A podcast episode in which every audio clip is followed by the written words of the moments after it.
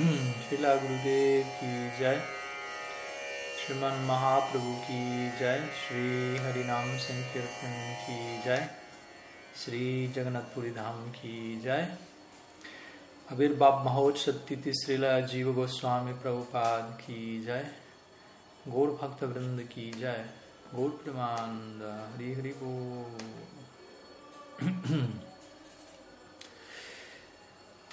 Bienvenidos a todos. Mi pranam desde Sri Jagannath Puri Dham. Hoy me encuentro ya casi en los últimos momentos en la tierra sagrada de Sri Jagannath, ya que en unas horas, ya prácticamente luego de esta charla, estoy eh, viajando hacia Sri Navadvip, por lo que probablemente incluso la charla de hoy sea un tanto más breve que de costumbre, ya que tengo que preparar algunos detalles antes de, de abordar el tren y demás. Así que bueno, hoy aquí en, en India se está celebrando la divina aparición de Srila Jiva Goswami Prabhupada, así como también Sri Bhaman Dwadasi, el divino advenimiento de Sri Bhaman Dev. Sé que allí en Argentina todo esto se celebró, en Argentina y en otras partes, sobre todo Norteamérica, Sudamérica, Centroamérica, todo esto se celebra un día antes, de acuerdo al tema de cambio horario. Pero en fin, no deja de ser una ocasión supremamente auspiciosa, doblemente auspiciosa. Por un lado, el advenimiento de uno de los descensos divinos centrales dentro de lo que es el, el panteón hindú, Das Avatar, Sri Bhaman Dev, Bhagavan adviniendo como, una, como un brahmana enano, si se quiere, con el propósito de, de enfatizar el, el aspecto tan crucial de Sharanagati que se conoce como Atmanivedanam a través de Sri Bali Maharaj, quien es el co-protagonista, digámoslo así, de este drama divino que se narra en el, en el Srimad Bhagavatam, principalmente en otras secciones del Shastra de allá. Y obviamente ya que hablamos de Shastra, sin duda el advenimiento de Srila Jiva Goswami Prabhupada no es algo que se puede pasar por alto, ya que para nosotros Gaudiya Vaishnavas, Srila Jiva Goswami constituye la autoridad última en términos de tatua, siddhanta, teología. Él es el teólogo Gaudiya por excelencia, en especial a través de su obra sextuple Satsandharva, la cual establece la, las conclusiones filosóficas, metafísicas del Gaudiya Vedanta de manera oficial en nuestra línea. Si hay un escrito al cual podemos dirigirnos para entender qué es Sambandha, Videya Prayojan para nosotros es, um, es los Satsandharvas de Srila Jiva Goswami. Entonces, unas breves palabras, obviamente, intentando mínimamente honrar estas dos ocasiones supremamente auspiciosas, ya que mínimamente en un día como hoy hay que, mínimamente uno tiene que recordar a estas personalidades, eh, invocar su gracia mencionando sus nombres y la celebración particular que les acompaña culminando con un Kijai. Y de allí en adelante, obviamente, siempre se puede ahondar en, en, la vida y obra de cada uno de ellos, en la narrativa de su vida, de su lila, y tratar de invocar Harikata al respecto. ¿no? Pero bueno, obviamente hoy tenemos, como siempre, preguntas y respuestas. Si desde ya alguna pregunta está ligada a esto, podemos seguir expandiendo, y si no, por mientras me dirijo a, a las preguntas. Ya están compartidas en la sección del chat aquí. Vamos a comenzar Uh, por allí. Y si hay alguna otra pregunta, la pueden enviar como siempre por escrito, pueden levantar la mano eh, o avisar que tienen alguna consulta y les pasamos la voz eventualmente. Entonces, la primera consulta proviene de Braja Haridas, dice, alguien que se relaciona con los devotos de Krishna, pero no es iniciado en el Gaudiya Vaishnavismo, deja la siguiente pregunta, anónima para su persona. Dice, una persona que en su práctica espiritual cuida a Tulasi o a Krishna Tulasi. Con esto nos referimos a Tulasi. Sin embargo, siente más afinidad hacia el Ram Lila. Puede ofrecer hojas y manjaris de esta Tulasi a Sitaram en su altar o solo se deben ofrecer en un altar a Krishna. Básicamente esa es la pregunta. Y en verdad la respuesta sería no hay problema, puede, Tulasi eh, no solamente no se encuentra limitada a, a, a, la esfera del Krishna Bhakti, no es que únicamente los Vaishnavas o los Gaudiya Vaishnavas emplean a Tulasi para su adoración, sino de por sí en India en general, hablando en términos muy amplios y genéricos, Tulasi es considerada una planta sagrada. Aquí, por ejemplo, en Sri Jagannath Puri, prácticamente todas las casas tienen Tulasi en, su entrada, básicamente. Hay, hay, como una pequeña construcción como de cemento o, de algún otro material pintada, todo, y dentro hay una tulasi en la entrada de la casa, en las, en las, afueras de la casa, como una invocación de auspiciosidad. Y, no necesariamente todos los habitantes de Jagannath Puri son, son Gaudiya Vaishnavas, obviamente. Por lo tanto, y, también encontramos en diferentes tiempos relacionados a Vishnu y Tulasi ligada a Vishnu como Narayan. Y si entendemos a Narayan, naturalmente eh, las diferentes manifestaciones de Bhagavan, sea Bhagavan, obviamente nosotros como Gaudiya vamos a considerar Krishna es uh, avatari, Swayam Bhagavan, de quien emanan todos los demás avatars, y, y, por ende Tulasi se le ofrece a Krishna y por ende Tulasi se le puede ofrecer a, a las diferentes formas avatáricas mm, o descensos divinos de Sri Krishna, y si alguien adora principalmente a Narayan, va a concebir Narayan es Avatari, el origen de los demás avatars, y Sitaram puede ser considerado en esos términos, o alguien puede considerar a Sitaram como obviamente el Istadev último, como el caso de la persona que aquí hace la pregunta anónimamente, y en ese caso también obviamente Tulasi eh, tiene su, su, espacio, de hecho si uno estudia en detalle el Ramayan, eh, no es que Tulasi se encuentra del todo ausente allí, entonces también el, eh, Tulasi cumple un rol eh, dentro del lila de Sri Ram. De vuelta, es una planta sagrada presente a lo largo de todo el canon eh, védico, más allá de, de, la afinidad de uno. Obviamente otra cosa separada es como nosotros, Gaudias, concebimos a Tulasi en última instancia en su identidad eh, final, si se quiere, en el Braja Lila, como Brinda Devi y Tulasi Maharani siendo vista como una expansión eh, de, Brinda Devi y, obviamente este tipo de concepción ya pertenece más a, al círculo Gaudiya, no necesariamente todos los demás Ram Bhaktas o Vishnu Bhaktas van a meditar en Tulasi en relación a Brinda Devi en, en Braj, ¿no? Ya que Braj es Brindavan, el bosque de Brinda, etc. Pero bueno, el punto es ese, ¿no? Eh, en términos de Tulasi, sí, hay lugar para que alguien que tenga afinidad hacia el Ram Lila y adora Ram pueda ofrecer Tulasi. Vamos a la siguiente pregunta. Uh, Prabhu dice, ¿podría brindarnos una explicación ampliada de la idea en que Swami Tripurari define el rasa como sagrado arrobamiento estético?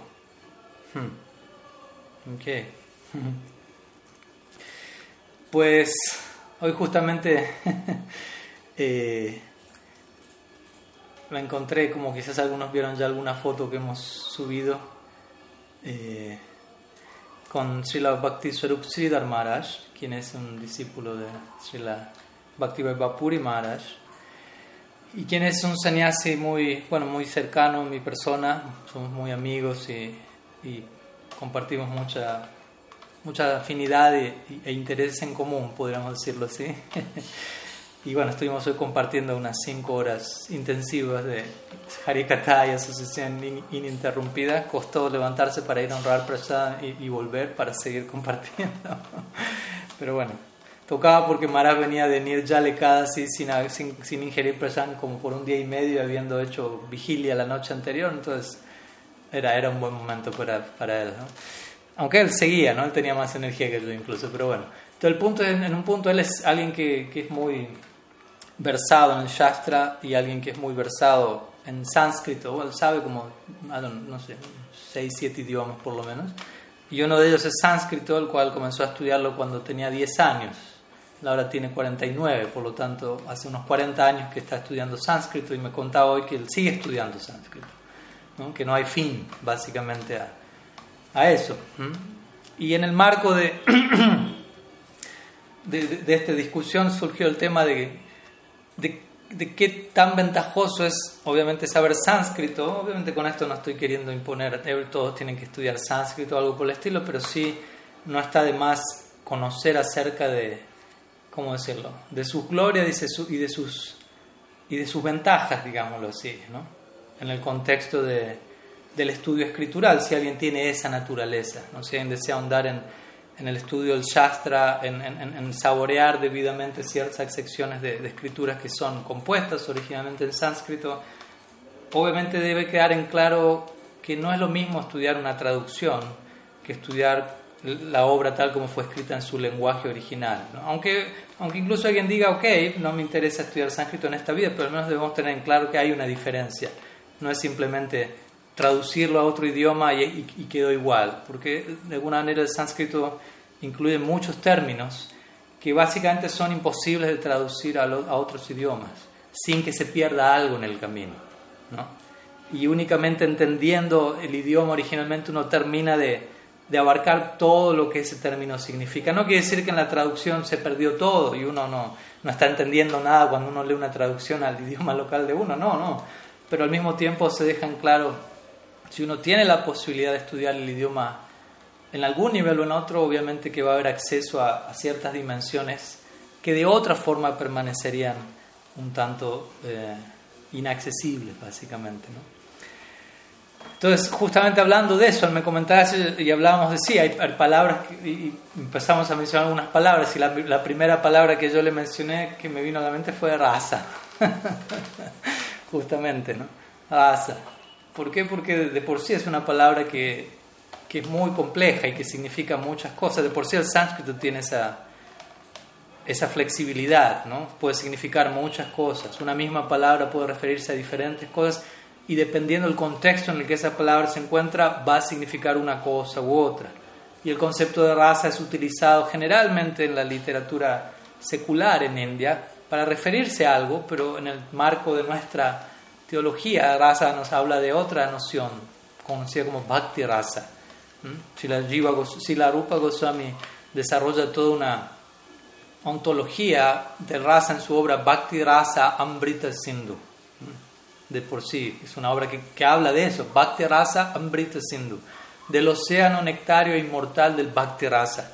¿no? Previo a esto, la noción de raza eh, en, en, India era principalmente ligada al, al, Natya Shastra de Bharat Muni, que básicamente el Natya Shastra se refiere a una serie de escritos ligados a, a las, a las artes dramáticas y a la experiencia estética.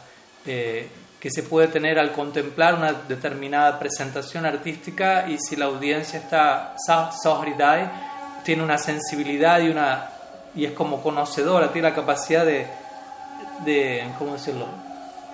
La capacidad de, mm, ¿cómo es esta palabra? De desglosar los diferentes elementos que se están presentando en esa obra, los diferentes mudras, movimientos, ragas, los diferentes humores que se intentan presentar. Si alguien está educado para captar todo ello, tal persona va a llegar a una experiencia que como máximo se equipara con la experiencia de Brahman. Esa es la idea de Bharat Muni que él presentó. Era básicamente una doctrina secular de apreciación artística, pero que en última instancia su máximo exponente nos acerca a un vislumbre de lo que es Brahman. Entonces, generalmente la noción de raza previo a Rupa Goswami es en ese marco.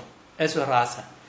Contemplar una, como digo, una obra dramática, una pieza teatral, una, una, composición de música clásica, estando lo suficientemente uno, la audiencia, entrenado, educado para apreciar los diferentes elementos que, que hacen a esa experiencia raza. Y, y Bharat Muni se expresa en términos similares como Stai Bhav, Vibhav, describe varios de los componentes del raza no exactamente como Rupa Goswami, pero similarmente.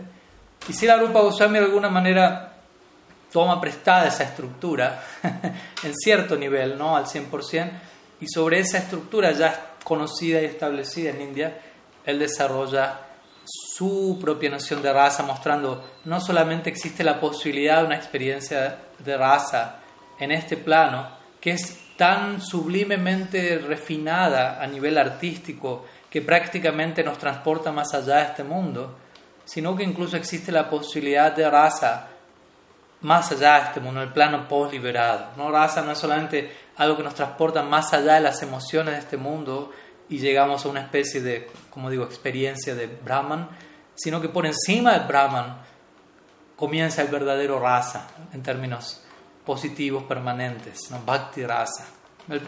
generalmente la idea de bhakti hasta, hasta, hasta, ese momento no era entendida en términos de rasa. Bhakti no era concebido generalmente por la mayoría como una meta en sí misma, sino principalmente como un medio hacia, la, hacia una meta. Bhakti como un método para alcanzar eventualmente mukti.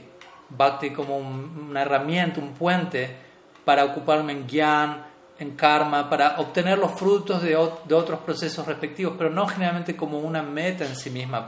Bhakti como medio y Bhakti como meta. Mm, como dice el Bhagavatam, Bhaktyasan ya Bhaktya. El Bhakti proviene del Bhakti y el Bhakti culmina en Bhakti. Sadhana Bhakti, Bhava Bhakti, Prema Bhakti. Todas estas ideas son establecidas por Srila Rupa Goswami en su Bhakti sobre la base del Bhagavatam y él va gradualmente construyendo su propuesta, la cual eventualmente desemboca en la noción de Bhakti Rasa. Pero primeramente él escribe que es Bhakti para nosotros, hablando de Uttam Bhakti, luego dice este Uttam Bhakti en la práctica se conoce como Sadhana Bhakti, hay dos partes, dos, dos corrientes al respecto, Vaidhi, Sadhana, Raganuga Sadhana, luego hay un Bhava, que es la meta del Sadhana, y hay un bhava correspondiente a Vaidhi, un bhava correspondiente a Raganuga, y cuando bhava madura, la condensación de bhava se conoce como prem. Hay un prem en Vaidhi y un prem en Raga. Y eso no es todo, es el punto interesante, ¿no? porque prem es en un sentido el comienzo de, de, la, de la, presentación de Rupa Goswami en un sentido más intenso, donde él comienza a desarrollar la, la, la doctrina de Bhakti Rasa Mm. Esa es la meta última de la vida, estrictamente hablando, para nosotros, Bhakti Rasa. Y Bhakti Rasa es, como digo, estoy diciendo todo esto porque es una manera de, acercarme a la pregunta y al significado de Bhakti Rasa como sagrado arrobamiento estético. Bhakti Rasa es más que ser una emoción en particular, es el resultado de cinco elementos combinados de la manera apropiada. ¿Mm? Sai Bhav, Anubhav, Satvika Bhav, Vyabhichari Bhav. Mm. No, puedo, no voy a entrar en detalle al describir cada uno de ellos, sería demasiado. Ya lo hemos hecho varias veces. Pero el punto es cuando todos estos elementos se dan en, la, en, la, medida, en la, dirección apropiada, combinados debidamente, eso se conoce como raza. Rupa Goswami da el ejemplo de raza, la de una preparación que incluye diferentes elementos, lácteos, alcanfor, azúcar, todos ellos son elementos que de por sí son separados, son saboreables en sí mismos, pero combinados de una determinada manera generan un sabor en particular, único en sí mismo, producto de esa combinación específica. Entonces, a la hora de traducir, como digo, un concepto tan complejo como raza, y simplemente di una versión sumamente introductoria al respecto, no dije mucho, eh, es todo un desafío, decir, cómo lo traducimos a otro idioma. Muchas veces varios eh, acharyas han tomado la postura, básicamente, o la, o la decisión de, de, no traducirlo, ¿no? de básicamente tratar de, ¿cómo se lo de animar a, al público local a, a, aprender el idioma o al, menos aprender estos términos cruciales y tratar de ahondar en, en qué implican estos términos, más que tratarlo de, como decimos, de traducir a, un idioma o algo y que algo se pierda en el camino. Entonces, varias, porque de vuelta, a veces al tener una traducción, por ejemplo, uno dice Atma, siempre están viendo ese ejemplo, Atma. Y uno dice, ¿qué significa Atma? Y alguien va a decir alma. Y estrictamente hablando, no, no es alma. Porque la idea de alma que nosotros tenemos en Occidente generalmente está derivada de la noción cristiana. Y la noción, la, la conclusión cristiana de alma no es la misma conclusión de Atma que se tiene en los Vedas. Generalmente cuando se habla de alma no solo se piensa en términos de, de algo netamente espiritual, sino también de, de, cierta mezcla con, con, el cuerpo, con la mente. O sea, como que no hay una noción muy clara, con todo respeto, en, la doctrina cristiana sobre qué es el alma. O si, o si tiene una noción, no, no, va, no está del todo en línea con el concepto de atma. ¿Mm? Y de hecho, en, en sánscrito, atma puede referirse a muchas cosas no solo a, lo que entendemos como alma, sino al cuerpo, a la mente, Krishna mismo, su nombre de Krishna, Atma, etc. Entonces, cuando mi Guru Maharaj traduce rasa como sagrado arrobamiento estético, que también he encontrado que algunos académicos que estudian eh, Gaudiya Vaishnavismo, que se especializan en, nuestra tradición, han utilizado algo, términos similares también. Eh, la idea de vuelta son tres palabras. De vuelta es difícil traducir raza en una palabra. Entonces él incorpora tres términos, cada uno de ellos siendo suficientemente profundo como para eh, los tres combinados darnos esta noción de qué es raza. Sagrado, arrobamiento, estético. Cada palabra está calificando la otra. Pues yo puedo decir, algo, es algo sagrado. sí, lo es, pero ¿qué, qué más? ¿no? O uno puede decir, raza es arrobamiento. Ok, pero ¿qué, ¿qué, tipo de arrobamiento? ¿Qué entiendo? Raza tiene que ver con algo estético. Mm. Entonces, por separado, cada una de estas palabras nos pueden entregar una noción, pero de vuelta, al él poner estas tres palabras juntas, intenta darnos una noción muy específica y acercarnos lo más posible a la idea totalmente específica que está incluida, como digo, en el concepto como raza con esto le está queriendo decir, no podemos traducir raza, a veces obviamente se traduce raza como melosidad, pero de vuelta, hay muchas cosas que se pierden en el camino, a veces raza se traduce como jugo, porque también significa eso, ¿no? o sea, en, cierto marco, algo gustoso, pero de vuelta es, algo que requiere más palabras para tratar de poner en, en contexto sus implicancias. Entonces, sagrado arrobamiento estético como dijimos, raza tiene que ver, incluso partiendo de la noción eh, secular presentada por Bharat Muni, él habla de raza en términos de algo estético, de una experiencia dentro del marco de, una,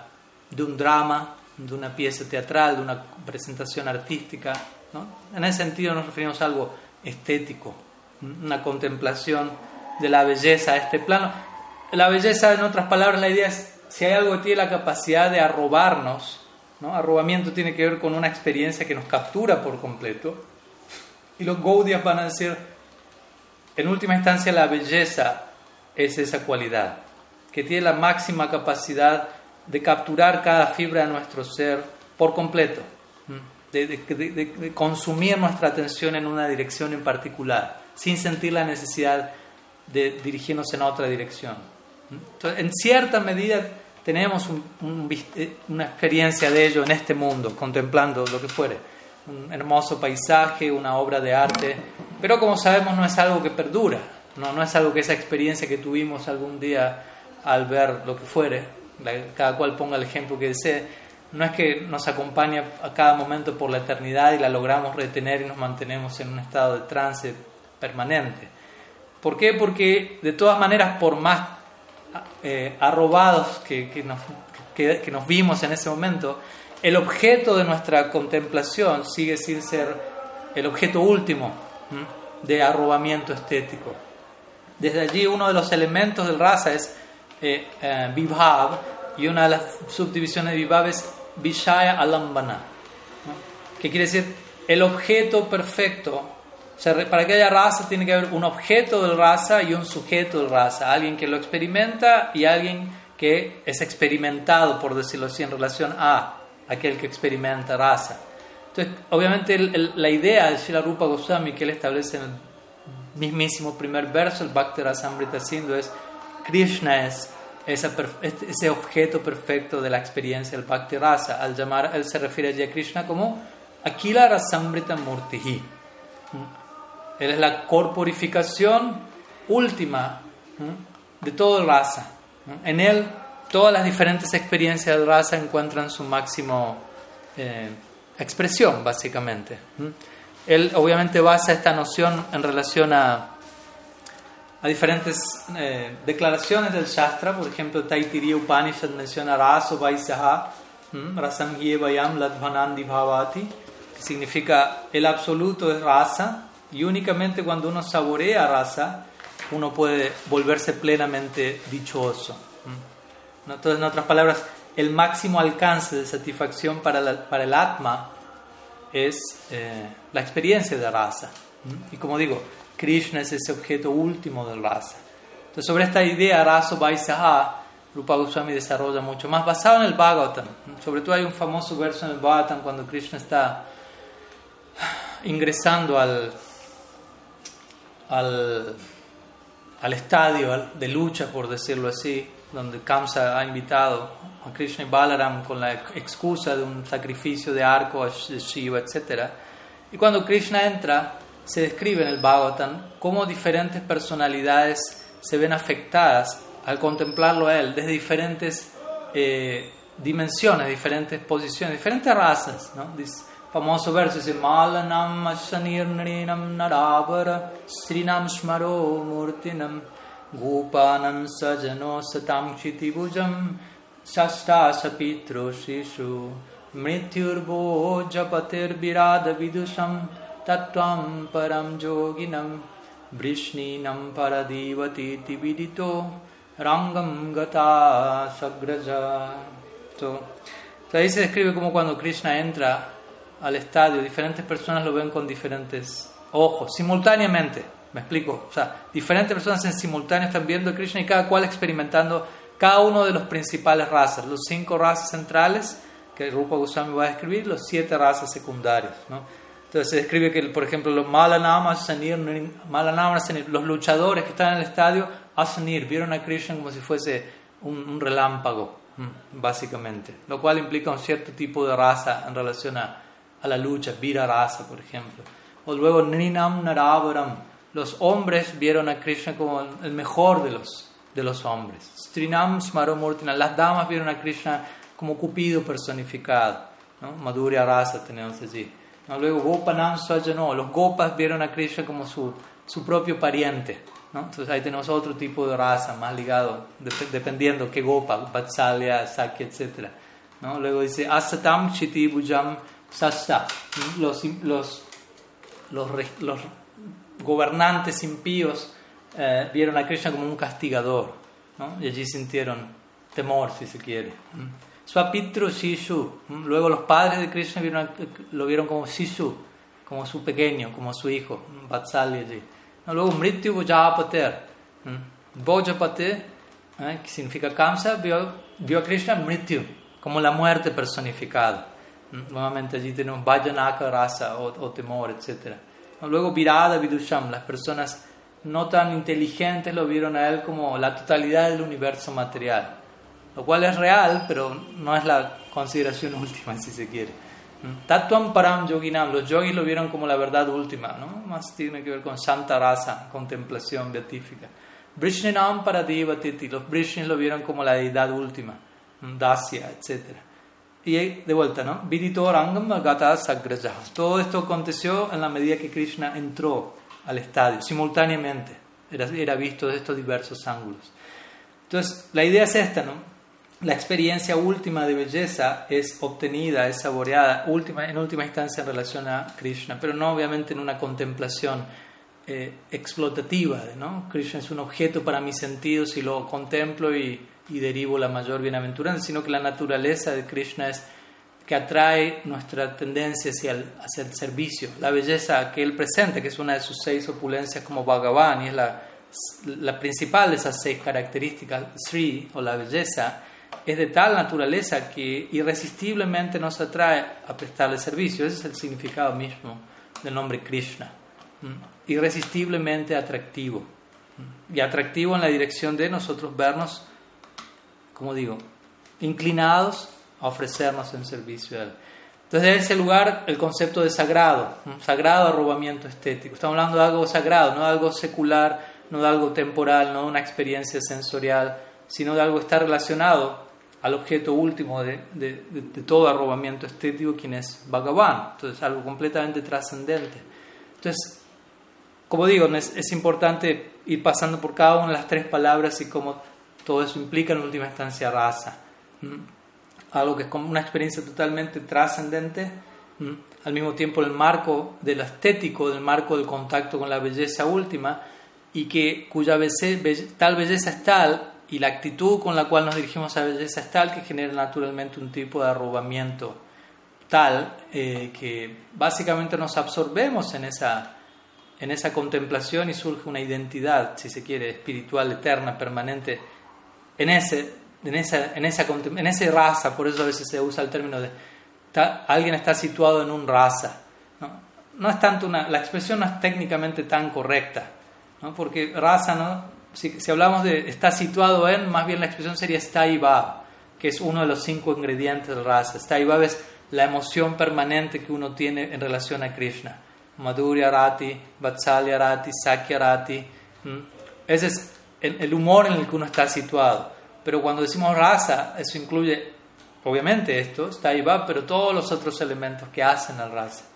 Pero en pocas palabras, nuevamente, es uno de los mayores acercamientos que yo también he leído a la, a la hora de traducir un término como raza, que significa sagrado uh, arrobamiento estético. ¿No? Entonces nos vemos por completo capturados en relación a algo completamente puro y trascendente, más allá de la experiencia de las gunas, pero al mismo tiempo no es una experiencia sagrada que nos captura, que está desprovista de variedad, desprovista de forma, desprovista de movimiento, desprovista de cualidades como se considera en, el Advaita Vedanta, sino estético.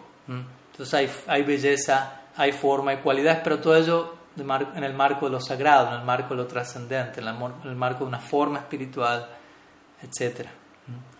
Para, más para entender mejor el término, como digo, hay que entender bien qué es Bhakti Rasa y para entender bien qué es Bhakti Rasa hay que entender todo lo que viene antes que el Bhakti Rasa. Por eso si la Rupa Goswami en su Bhakti Rasa Amrita Sindhu, que como digo es una obra que desde el mismo título nos deja en claro de qué va a hablar, él no empieza hablando de Bhakti Rasa.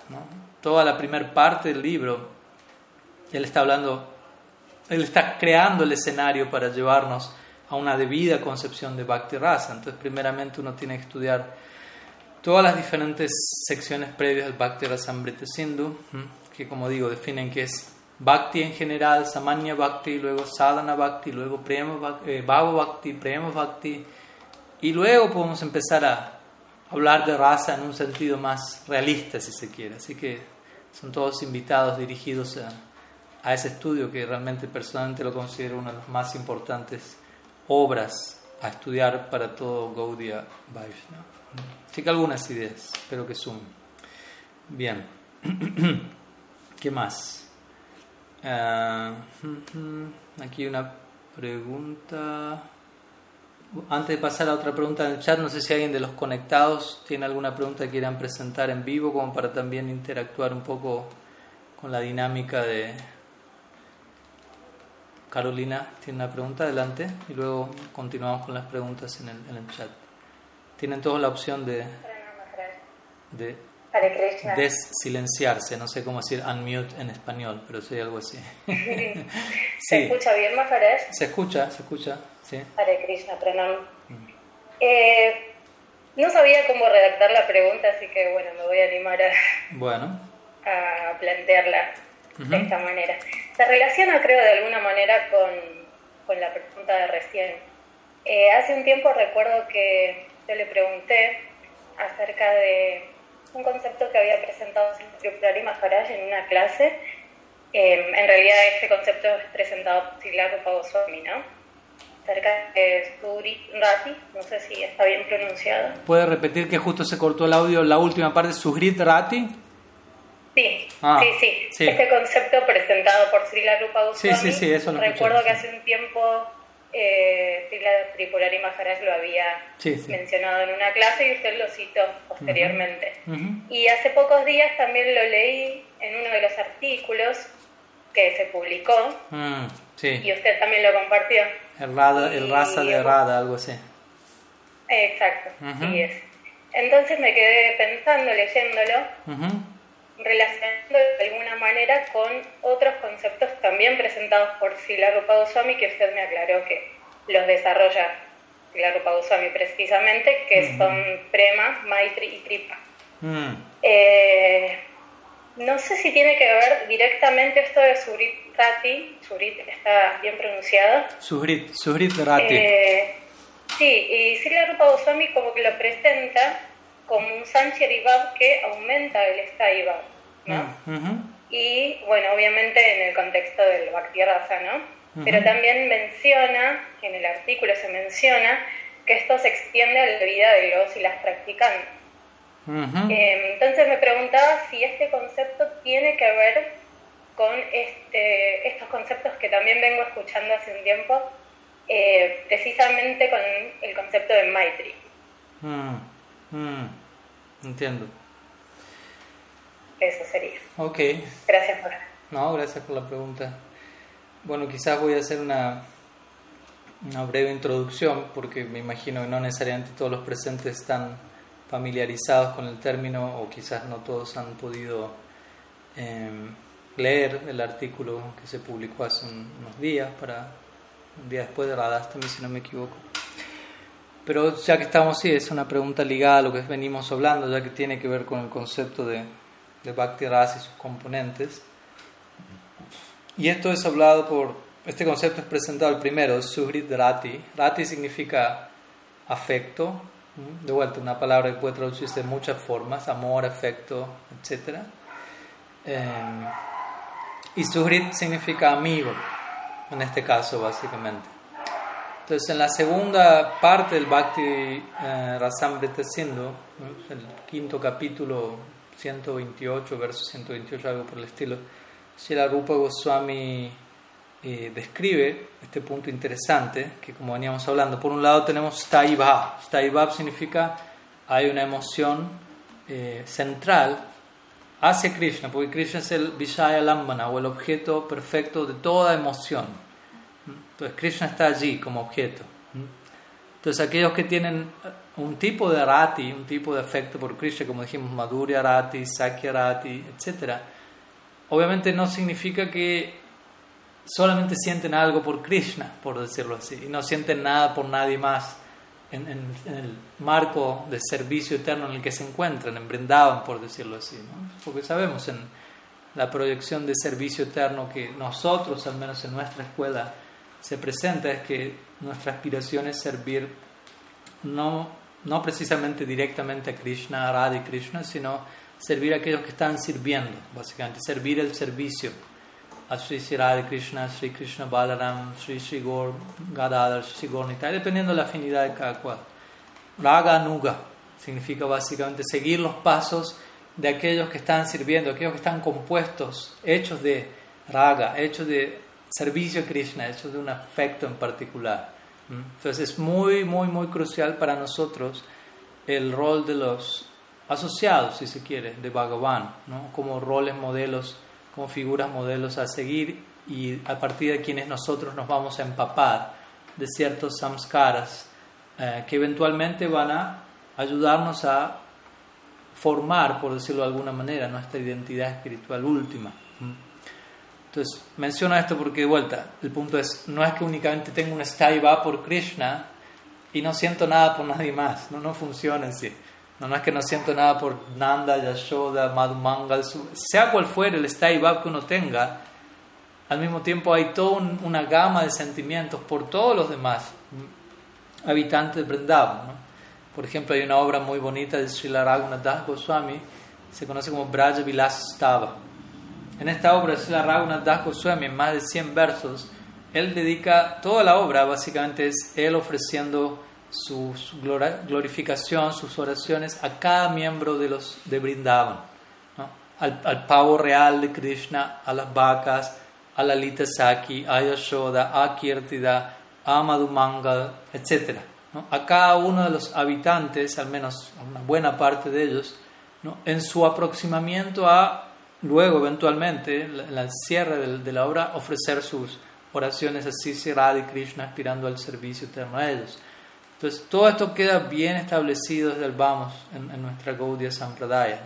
Estamos no tanto interesados en Dios, sino en el amor por Dios. En otras palabras, nuestro foco central es aquellos que son las personificaciones del amor por Dios, Asraya Lambana. Aquellos que encarnan, por usar un término, aunque no estamos hablando en términos de carne y hueso aquí, que personifican un tipo de amor. Es un tipo de amor tomando una forma, espiritual eterna y que aspiramos a seguir por la eternidad. Entonces, el punto al que vamos aquí es, desde, ese lugar entonces hay algo llamado Sugrit Rati, que significa el tipo de, de, afecto que yo siento por otras personalidades en el lila, aparte de Krishna en relación a quien uno experimenta Staiva. Entonces, obviamente, brevemente, en el marco de lo que mi Guru Maharaj mencionó, generalmente la idea es que este sujrit rati o este afecto por, por otros amigos es inferior al afecto que uno siente por Krishna, al Staibab en relación a Krishna, o a veces se considera es igual ¿no? lo que uno siente por Krishna que lo que uno siente por otros asociados, ¿no? como estamos mencionando. Entonces, en tales casos, en relación a lo que Carolina mencionaba, este amor por otro devoto, este afecto por otro devoto es considerado un Sanchari Bhav, que es uno de los cinco elementos del Bhakti Rasa. Sanchari Bhav o Vyavichari Bhav, otro nombre, significa emoción eh, pasajera, si se quiere, ¿no? algo que aparece por un momento, una emoción como una ola en el océano y que aumenta el Bhav, que aumenta el océano de la emoción fija por Krishna, cumple un propósito y luego se retira. Entonces, Rupa Goswami llama esto, como dijimos, Suridrati, el amor por un amigo, por otro devoto. ¿no? Es un Sanchari Bhav especial conocido como Suridrati. Entonces, en otras palabras, en esos casos uno siente algo por los demás devotos, pero esa experiencia aumenta la, la experiencia de amor por Krishna. Entonces, y obviamente esta idea se puede trasladar en alguna medida, obviamente no estamos experimentando Bhakti Rasa aquí, pero sí se, sienta la, se establece la pauta de la posibilidad de sentir algo por, por, los demás devotos, si se quiere. Entonces, eh, en otras palabras, el amor que tiene un devoto por otro aumenta el amor que ellos tienen por Krishna, lo cual es un punto importante. Si yo me relaciono con otro devoto y quiero otro devoto, eso tiene que ser de tal manera que eso esté nutriendo nuestro afecto por Krishna. Si eso no está ocurriendo, probablemente haya algún problema. Pero hay lugar para que ello ocurra. Incluso uno puede tener familia, esposa, hijos y relacionarse entre ellos en este marco de su Rati. ¿no? Nos queremos mutuamente pero nos queremos de tal manera que eso incrementa nuestro afecto por nuestra deidad, por decirlo así, nuestro Ishtadev. Esa es la idea, básicamente, para nosotros de querer a otras personas, no querer a alguien de tal manera que me distrae de mi afecto por Krishna, que diluye, disminuye eso. ¿Mm? Entonces, como decimos, mi Guru Maharaj en este artículo menciona, aunque esto se aplica en el plano del Bhakti Rasa, Rupa Goswami lo presenta en ese marco, el principio, en términos generales, sí se puede extender a la vida, a nuestras vidas como sadhakas, en donde un devoto quiere al otro, idealmente, ojalá. Empecemos hablando en términos de querer al otro, a veces quizás eso no está ni siquiera allí, y si quiere al otro que sea en términos de que ese afecto está nutriendo mi foco, mi afecto por Krishna. Y de vuelta, un ejemplo clásico que creo que mi Guru Maharaj también lo da en el artículo es un esposo tiene eh, afecto espiritual por su esposa, de tal manera que eso está aumentando, potenciando el afecto que él tiene y que ella tiene por Krishna. Entonces, desde ese lugar hay lugar para amor y afecto, no solamente en relación a Krishna, sino en relación a los devotos de Krishna. Entonces la pregunta, eso fue una introducción, la pregunta Carolina tiene que ver con tres conceptos, tres palabras que se mencionan en el en el Srimad Bhagavatam, básicamente aquí nos estamos refiriendo a aquel verso que, mm, que describe, ¿no? Hay tres, tres versos famosos en el Srimad Bhagavatam, los cuales definen o describen la, los atributos, básicamente, de cada uno de los tres uh, tipos de Vaishnava, Kanishta, Madhyam y Uttam. Entonces, aquí en este caso el concepto tiene que ver con el la descripción del Madhyam Adhikari. Entonces se encuentra el Srimad Bhattan 11, canto 11, segundo capítulo, verso creo 46. Entonces allí se está describiendo Javier. Javier está hablando aquí, eh, uno de los diferentes sadhus. ¿no? Dice Ishvaretat Adineshu Balisesu Dvisatsu Sa Cha Prema Maitri Kripop Kripopeksha perdón, y Yat Karoti Samadhyama. Entonces, Yat Karoti Samadhyama. Se dice que alguien es un madhyam o un practicante de orden intermedio, básicamente. Y ahí se empieza a describir cuáles son sus, sus características. ¿no? Ishvarietat adineshu balisesu disatsucha prema maitri kripaopeksha. Entonces ahí los términos centrales que aquí abordamos son prema, maitri, upeksha. Pero también está kripa. Prema, Maitri, Kripa. Hay un cuarto punto que es Upeksha. Prema significa amor, Maitri significa amistad, Kripa significa misericordia y Upeksha significa negligencia o, o ¿cómo decirlo? Tomar distancia de. ¿no? Entonces aquí el punto es que un Madhyam Bhakta, un devoto, tiene cuatro tipos de, de relaciones. Ishvare con Ishvara, Prem. Él ofrece su amor en la medida que ellos se encuentre a Bhagavan, a Dios. ¿no? Primero, las dos primeras líneas del verso mencionan los cuatro tipos de personas y luego la, la tercera línea habla de cuáles son las diferentes actitudes para esas cuatro tipos de personas. Y luego la cuarta línea dice, esto es un Madhyam Adhikari. Entonces, Ishvare, básicamente significa Ishvara, Bhagavan, Prem. Luego dice Tad Adinesu, que básicamente significa aquellos que han tomado refugio en Ishvara. En otras palabras, los Vaishnavas. ¿Cuál es la cualidad correspondiente? Maitre. Maitre significa amistad. Luego viene Balisesu. Balisesu significa alguien que es como inocente. Una persona inocente. No necesariamente un devoto, no necesariamente alguien adverso a los devotos, alguien inocente. Entonces, kripa, compasión hacia el inocente. Y finalmente, duisa, duisatsu, que significa alguien envidioso de Krishna y sus devotos. Y en ese caso, la, la, recomendación es upeksha, o tomar una sana distancia de esas personalidades. varias veces, la Rupa Goswami, como mencionó él también en su en su en sus palabras, él también indica esta misma idea, ¿no? en relación a cómo uno vincularse con diferentes personalidades. Básicamente la misma idea en sus palabras. Y varios otros versos también se encuentran similarmente. Cuando Parikshit se encuentra orando en, el primer canto del Bhatan, capítulo 19, él dice algo similar también. ¿no? Yo adopté este verso cuando, cuando me toca cumplir años y a veces le piden a uno que uno pida tres deseos. Entonces ustedes pueden aprender este verso y, y, y, responder con, con, este verso, porque es una, es una, manera muy interesante, ya que aquí Parexi Maharaj está orando previo a, a, morir, básicamente sabemos le quedan unos pocos días de vida, entonces él dice, bueno, se está dirigiendo a los brahmanas allí presentes, dice, Punas chabuyat bhagavatyanante rati prasangas chatat asrayesu Mahatsuyam jam upayami srishtim maitriastu sarvatra namo dvijibhya. Aquí nuevamente vamos a encontrar palabras similares. Rati, Maitri. ¿no? Entonces él dice, Punascha Bhagavatyanand. Si tengo que volver a nacer en este mundo, dice, si tengo que volver a nacer, lo cual al menos en mi caso es una gran, toda una gran probabilidad. Punascha Bhagavatyanante y la próxima línea continúa Rati. Entonces, ante Rati. Oro para que en relación a Bhagavan, Bhagavati significa en este caso hacia Bhagavan, Anante Rati. Anante significa ilimitado y Rati significa afecto o amor o apego. Entonces, oro, pero si tengo que volver a nacer en este mundo, poder tener ilimitado apego por Krishna, que sería el prema, como el otro verso, el Bhatan, estábamos viendo antes. Luego él dice, prasangas chatat asrayasu.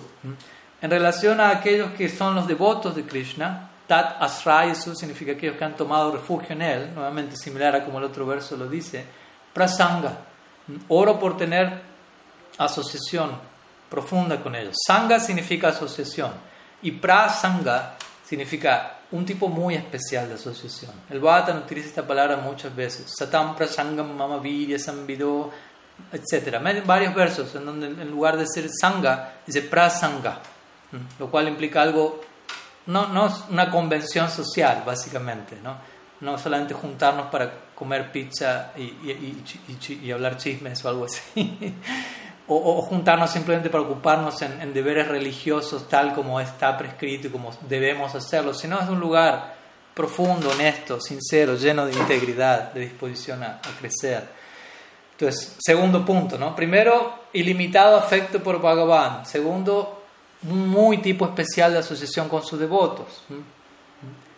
Mahatsu yam yam payami sistim. Luego dice Mahatsu dentro de esta creación material, yam yam, en donde quiera upayami, que yo, Sristim, en donde quiera que yo, que yo nazca en este mundo, vuelve, vuelve a venir esta idea, Maitri luego dice astu, Maitri significa relación amistosa con todos los seres vivientes, básicamente, donde quiera que nazca en este mundo, permítaseme tener vínculos de amistad. En este caso él habla de amistad con todos los seres vivientes, aunque obviamente el Bhattan antes hablaba de amistad con los devotos, pero obviamente prasanga implica un tipo de amistad única con los devotos. Y, otra manera de hablar de amistad con todos los demás es una forma como decir kripa, compasión hacia los demás, etc.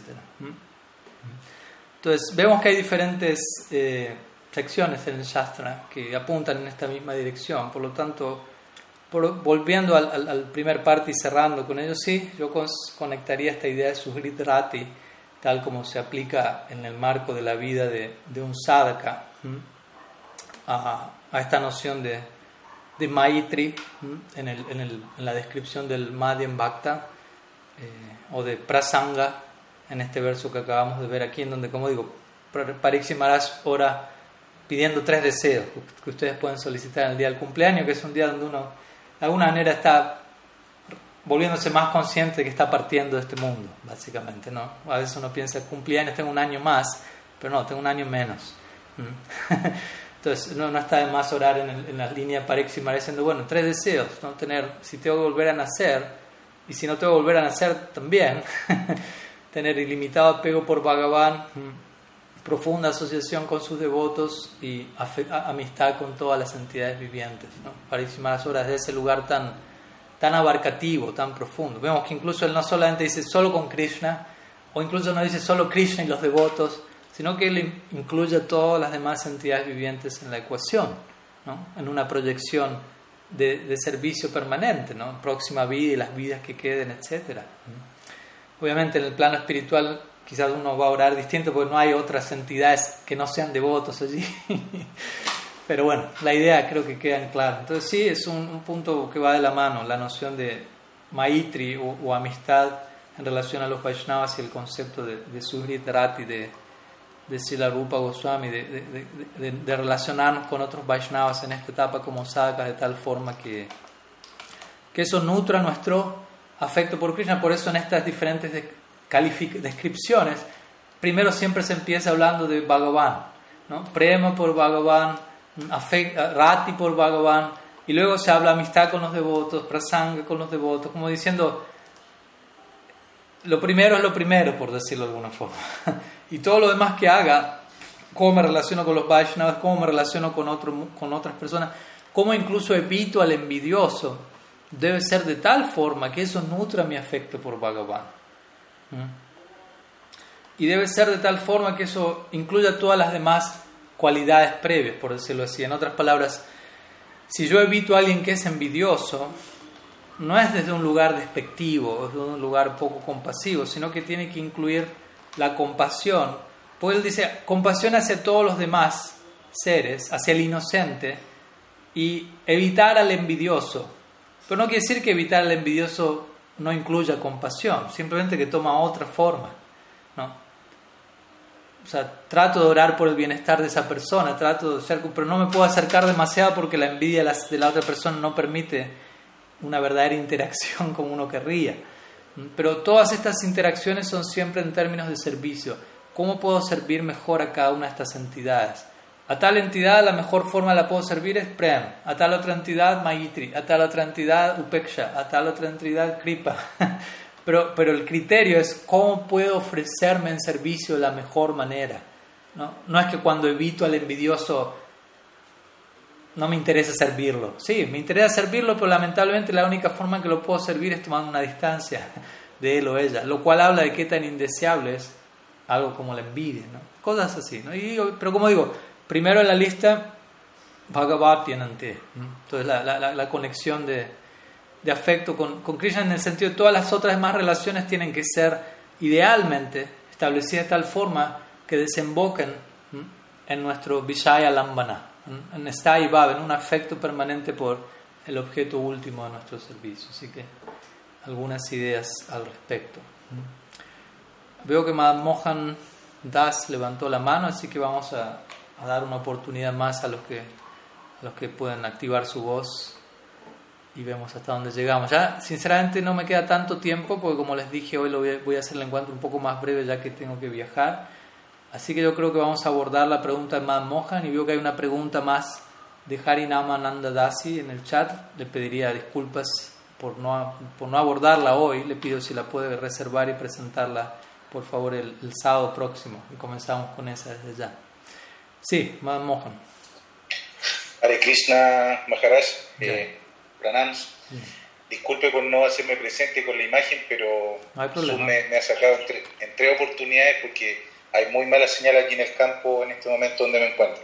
Bueno, quería eh, preguntar con respecto a raza tatua. Eh, se explica, bueno, se explica que uno tiene una relación eterna con el maestro espiritual y que sin duda esa relación con el maestro espiritual va mutando a medida que uno va eh, avanzando en la vida espiritual se va modificando, digamos, la visión, la concepción que uno tiene también de, su maestro espiritual o del maestro espiritual como un principio, bueno, ya sería otro tema, pero ah, hablando del, maestro espiritual como individuo, ah. como un, alma específica, digamos, individual. Eh, entonces la pregunta sería, así como uno tiene razas, por ejemplo, con Krishna, ¿no? Eh, las almas tienen su raza eterna, uno también eh, el, uno también con el maestro espiritual mm. tiene un raza eterno o hay un raza con el maestro espiritual que uno descubre en algún momento. Esto lo pregunto a raíz de que en el mundo espiritual también existen familias que tienen hijos, que tienen esposas y que también intercambian relaciones. Entonces me surge también la pregunta si esas relaciones son eternas también, así como son con Krishna, cuál es la característica de ella, etcétera, etcétera. O sea, básicamente hablar un poco el raza entre las jivas que habitan en el mundo espiritual. Ese sería como el, tema. Ok, ok, se entiende, sí. sí, Gracias, gracias por la pregunta. Obviamente que podría decirse mucho, vamos a tratar de incluir lo más posible, pero como digo, no, tengo, no cuento con todo el tiempo que quisiera para elaborar en detalle, pero se puede decir bastante. Obviamente, como dijimos, por un lado, técnicamente hablando, en términos de raza, la experiencia de raza se da con Krishna. Krishna es el objeto. Aquí la raza Amrita Murti, como Rupa Goswami lo define. Entonces, principalmente se establece esa noción en términos técnicos, como digo, ¿no? aunque vemos que hay relación con todos los demás, pero a la hora de hablar de Bhakti Rasa, eso va dirigido hacia Sri Krishna. Y es un punto importante en relación a que muchas veces se concibe la relación con el maestro espiritual en términos de, ¿cómo decirlo? me relaciono con mi guru, me relaciono con los Vaishnavas, pero sin considerar que todo ello debería llevarme a un desarrollo y profundización en mi relación con Krishna. No, es que me, me, entrego tanto a mi guru y los Vaishnavas que no me importa Krishna y me olvidé de eso y no hay atracción en esa dirección. No, no debería ocurrir eso. Pero obviamente, en la medida que también me atraigo más y más a Krishna, no quiere decir que la relación con Guru y Vaishnavas desaparece o disminuye tampoco, ¿no? es un punto importante, todo, todo se va retroalimentando. Entonces, en términos técnicos, estrictamente hablando, la experiencia de Bhakti Rasa eh, se, se, expresa en relación a Krishna, en, nuestro caso en particular, y a Sriman Mahaprabhu, obviamente Nityananda también, obviamente que es Krishna mismo apareciendo como Gaur, Gaur Krishna. Ahora, en relación al concepto del guru, obviamente hay varias cosas que se pueden decir allí. Obviamente se menciona este día la relación con el maestro espiritual es eterna. Ahora, ¿qué significa eso? Porque obviamente tiene muchas aplicaciones.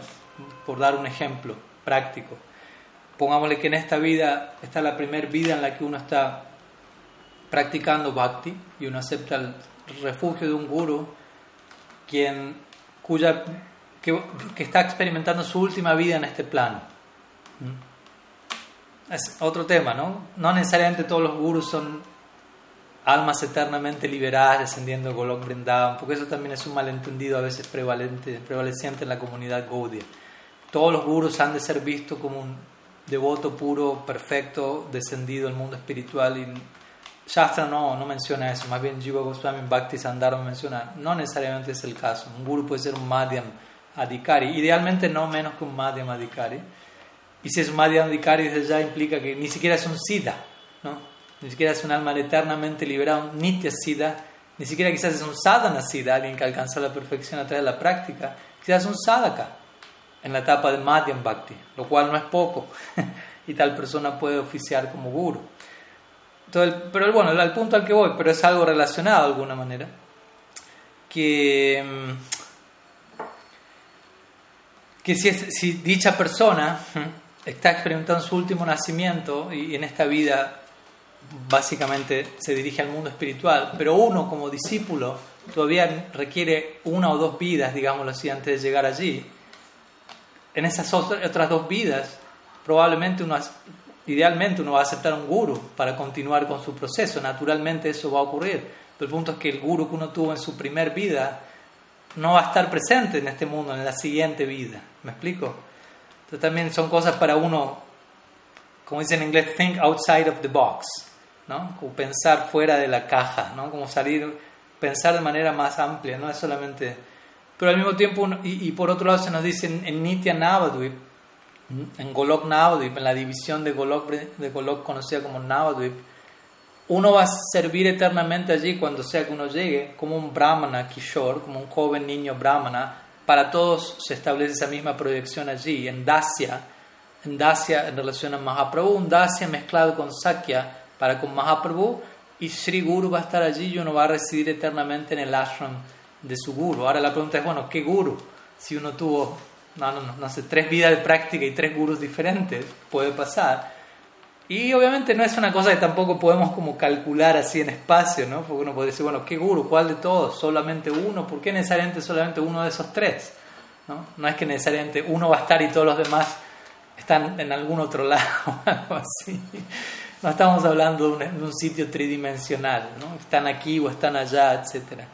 Y también uno podría decir, bueno, aquel guru que, es, que, que, tiene la mayor influencia y prominencia en la vida de uno. Si incluso yo eso me recuerdo una vez le pregunté eso a mi Guru Maharaj. Si, si en esta vida yo siento una, una, atracción especial hacia usted y me gustaría proyectarme en la eternidad en su servicio en Nityanadu y yo sé que usted no va a regresar a este plano, pero sé que yo sí. ¿no? Eh, ¿cómo, ¿Cómo funciona eso si me quedan algunas vidas en donde probablemente tenga otros gurus? Y él me mencionó básicamente esta idea, ¿no? de que si, tú tienes una atracción lo suficientemente fuerte por, un, por un, una, figura en particular de guru, pues de vuelta tenemos el principio del guru, samasti guru, el principio macrocósmico y, el vyasti guru, el individuo que representa a la agencia. Entonces, si tienes un afecto especial por ese individuo, y eso puede ser lo suficientemente fuerte como para que te aunque tú tengas unas vidas más teniendo otros gurus, eventualmente vas a encontrarte con esa figura que fue tan prominente en tu vida cuando llegues a Nityanadu. ¿no? Hay miles de posibilidades y tampoco podemos como volvernos locos tratando de calcular todo y forzar para que todo pase de cierta manera. Entendamos la, qué, tan, qué tan posibles son varias cosas que aquí no son posibles, pero sí allí. Pero en pocas palabras, la relación con el guru es en Dacia. ¿no? O sea, si queremos hablar en términos del raza con el guru, aunque no se utilice esa expresión. Pero el vínculo con nuestro guru, con nuestros gurus, ¿no? también podemos hablar en plural, ya que en verdad esa es la, la pauta dentro del Gaudiya Vaishnavismo. El primer verso del Chaitanya Charitamrita marca eso inmediatamente en sus dos primeras palabras. Bande Gurun. Krishnadas Kaviraj Goswami dice: ofrezco Bandanam, ofrezco Pranam a mis maestros espirituales. En plural. Bande Gurun. No está diciendo Bande Guru Sri Charanara que tampoco está mal, ¿no? Ofrezco pranam mi guru, pero aquí está diciendo ofrezco pranam a los gurus. Hablando de, si yo hablo de un guru, automáticamente ese guru, si es fidedigno, me va a conectar con, con todo el guru Varga, con todo el guru Parampara. Entonces el vínculo con Sri Guru es en términos de dasya, con cierta dosis de sakya, con cierta amistad, con cierta confianza que con el paso del tiempo se va a desarrollar en, en, el vínculo. Ese es el estándar que Rupa Goswami establece cuando describe cómo, cómo relacionarnos con el Guru. Cuando él menciona los angas del Bhakti, en el Bhakti Rasamrita Sindhu, ¿no? él dice Adu Guru Padashraya Sri Krishna Dikshadi Sikshanam Vishrambena Guru Seva.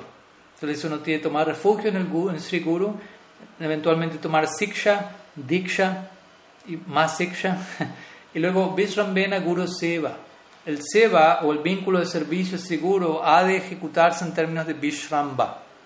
Vishrama es una expresión muy, obviamente, nuevamente intraducible en una palabra, pero que básicamente implica una relación muy como íntima de servicio, pero también confianza y amistad. ¿Mm? Pero no una confianza y una amistad informal, una confianzudez, como diríamos en español, ¿no?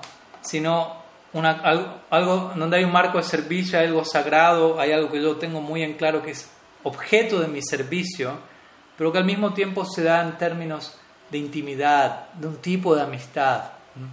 Así como uno puede tener a su padre y en un comienzo el guru es visto en un sentido como un padre espiritual, pero si uno, por dar una analogía en este plano, obviamente hasta un las analogías siempre son limitadas, aunque ayudan a, ilustrar alguna idea,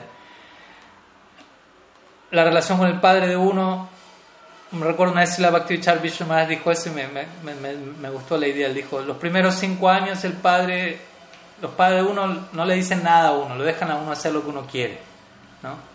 lo que sea ¿no? ponen límites, no ponen muchas restricciones, que fluya la cosa. similarmente el guru puede, en los primeros años, como no, no, ajustar tanto las tuercas, como quien diría, sino como... Ah, de a poco, de a poco, todo a su debido tiempo. Luego los siguientes cinco años el padre empieza, o la madre, los dos juntos, a ajustar las tuercas, ¿no? Porque si uno simplemente le, dije, le dice al niño, haz lo que se te antoje siempre, el niño se va a volver un, monstruo, básicamente. Entonces, por el bien del niño se le da un espacio de anarquía inicial, pero luego se empieza a contextualizar la anarquía, por decirlo así, ¿no? y ajustar ciertas cosas, poner marco. Obviamente va a ser incómodo, porque uno está acostumbrado a hacer lo que se antojaba y de repente me empiezo a enterar, esto no, esto mejor así, y puede costar, pero al mismo tiempo si es, bien realizado y con afecto, con una intención correcta, uno va a captar, no, esto me está ayudando, esto me está haciendo crecer como persona.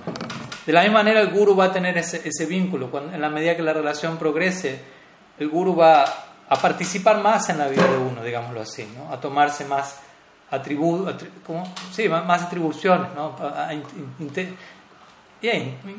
incluirse más en la vida de uno, en una forma u otra.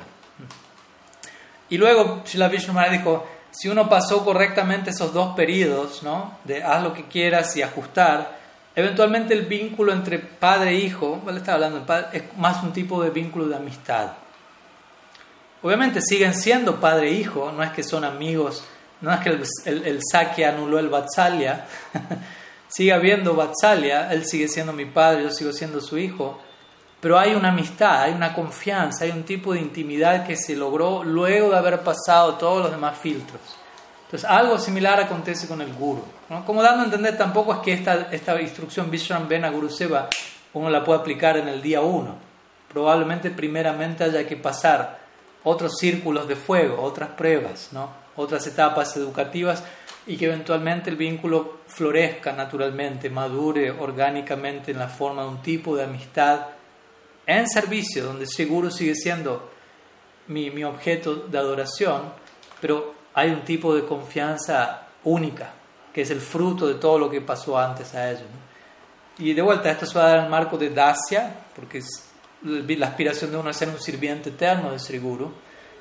Pero hay un cierto sakya en el sentido de vuelta de este tipo de amistad que surge en el marco del servicio.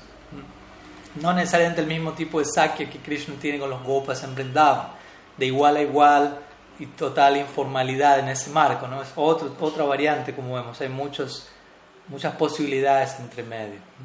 Entonces, eso sería un poco algunas ideas en relación a, al, vínculo de uno con el guru, estando aquí ahora ya y obviamente eventualmente como eso debería idealmente ir progresando incluso hasta el punto de, de nuestra estadía eterna, permanente, espiritual en Golok y en Golok Brindavan, que también Madame Mohan Prabhu mencionó algo de familias y demás, obviamente eso va a depender también de, de, cuál es la afinidad interna que el guru posee y que el discípulo posee en la dirección de Brindavan, aunque la regla general es que el discípulo va a, va, a heredar, si se quiere, la misma afinidad espiritual que su guru, al, al menos en la regla, hay excepciones a la regla, porque a veces algún discípulo pudo haber tenido otro guru previamente en esta vida o en otras vidas, de quien recibió bhakti samskaras en una dirección y en esta vida él recibe, como si la Prabhupada, ¿no? él, tenía samskaras para Sakya Rasa, pero él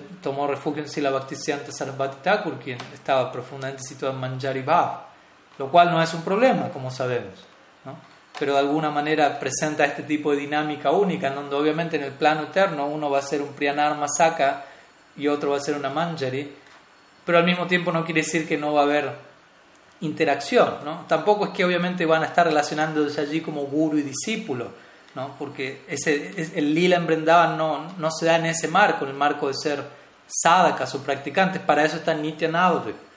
En Nityanadu existe ese lugar donde permanentemente todo eso que, que estoy experimentando en relación a mi guru y que anhelo experimentarlo por siempre y más, hay lugar para que eso se dé en, el marco de ambos ser sadhakas son sidas allí, pero se comportan como practicantes. Pero en el Braja Lila, como digo, dependiendo la, la afinidad de, de, guru y discípulo, eso tomará eh, otra forma, lo cual no quita incluso que igual siga habiendo cierto vínculo de, como digo, no es que uno va a estar consciente allí, ah, yo tengo esta relación especial con esta persona porque en, en Golognado eh, somos, eh, somos guru y discípulo, algo así, no necesariamente pero sí puede darse en el lila, que el, quien fue el discípulo aquí, por decirlo así, en, en Sakya Dasa, siguiendo el ejemplo de Prabhupada y su Gurudev, y quien fue el guru aquí, quien está en Madhurya Rasa, en el lila, uno sea una manjiri, otro sea un priyanar masaka, y entre ambos, obviamente hay mucha interacción de mensajes y diferentes organizaciones para la dinámica diaria del lila, los encuentros de Radha Krishna, y de alguna manera eh, uno puede tomar al otro como como un referente, por decirlo así, alguien con quien uno tiene una relación de servicio que uno lo considera alguien mayor dentro de, de los, de cómo se, del marco de cómo se, del marco emocional del Braja Lila y cómo todo se expresa allí. ¿Mm? Entonces hay lugar para todo eso, pero como digo, hasta un punto es algo que podemos como, como calcular del todo y garantizar que va a salir de tal o cual forma eventualmente, porque de vuelta, todo lo que nosotros podamos imaginar incluso ahora tiene, no tiene tanto que ver con cómo todo idealmente se va a terminar expresando allí. Entonces, obviamente, la, la recomendación es tratar de uno absorberse de la forma más posiblemente profunda y comprometida en servicio a Guru y los Vaishnavas y confiar en, que Bhakti Devi, Yoga Maya Devi y demás agencias van a ir generando todas las circunstancias necesarias y ideales, más de lo que uno incluso se puede imaginar, ¿no? y poder ejercitar Saranagati, entrega y confianza en que todo eso ya está pasando y va a seguir pasando. Ya, o sea, lo podemos palpar y qué decir, si lo podemos palpar ahora, eso debería ser, nos debería dar convicción suficiente como para confiar eso va a seguir dándose por siempre. ¿sí? Así que bueno, algunas ideas, como digo, resumidas, pero que espero que, que sumen a la, a, la, a la pregunta. Y como dije, con su permiso voy a estar dejando aquí, ya que más o menos en una hora tengo que, retirarme y todavía me quedan algunas cosas que hacer, hacer la maleta y demás. No, no hay mucho que, poner en la maleta, pero igual algunas cosas hay que hacer aquí, despedirme los devotos y demás. Así que voy a dejar aquí con su permiso y nos estamos viendo como siempre, idealmente el próximo sábado. Srila Gurudev ki jai, Sriman Mahaprabhu ki jai, Sri Harinam Sankirtan ki jai. Shri वामन द्वादशी की जाए, आविर्भाव महोत्सव तिथि श्री लजीव गोस्वामी प्रभुपाद की जाए, जगन्नाथ, श्री जगन्नाथपुरी धाम की जाए, श्री नवद्वीप धाम की जाए, श्री वृंदावन धाम की जाए, गौर भक्त वृंद की जाए गौर प्रमाण, हरि वो